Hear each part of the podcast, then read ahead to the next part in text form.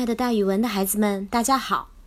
我呢，就是那个爱讲故事、爱到了自己都姓蒋的蒋楠老师。今天要给大家讲的成语故事叫做“胯下之辱”。胯下呢，就是人的两条腿之间。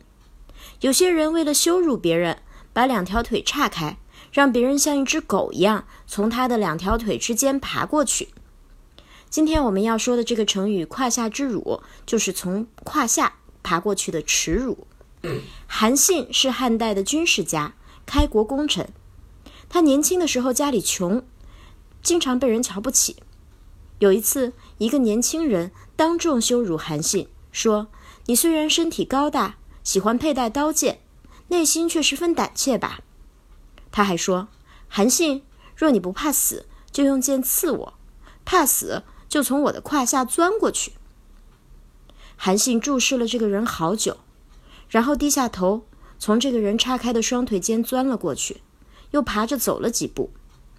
满街的人都嘲笑他，以为他胆小。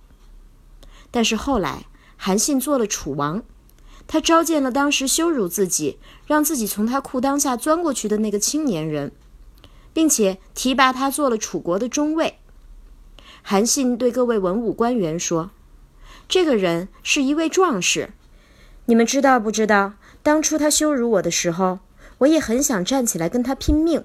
可是我想了又想，我形单影只，只有一个人，也没有帮手，所以我不吃眼前亏，就当着许多围观的人的面，从他裤裆下面钻了过去。但是目前我并不能杀了他，因为杀了他，我也不会多受赞颂；而善待他，我就有了一位勇将。没有当时的胯下之辱，就不会有今天的韩信。所以，韩信受胯下之辱，并不是胆小怕事，而是看清局面的睿智。好了，今天的成语故事，蒋老师就给大家讲到这儿。孩子们，咱们明天见哦。